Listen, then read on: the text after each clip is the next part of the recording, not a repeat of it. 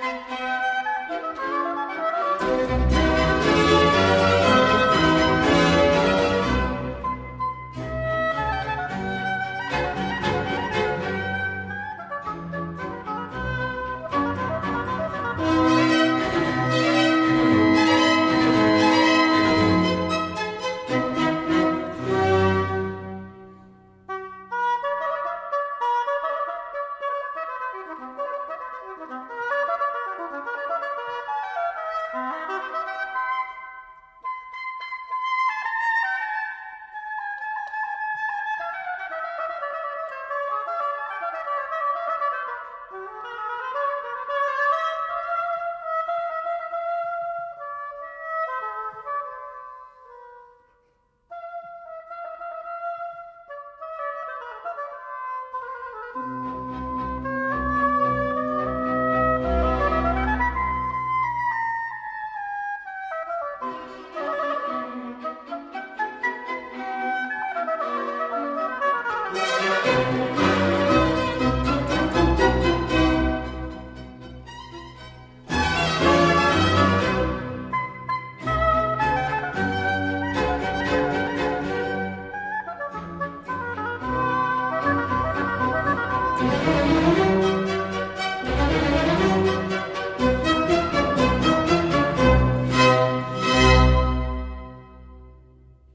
entendu le oboïste Ivan Podiomov, ici dans ce concerto pour bois de Mozart, Il Pomodoro et Maxime Emelianitchev, le chef dynamique du moment.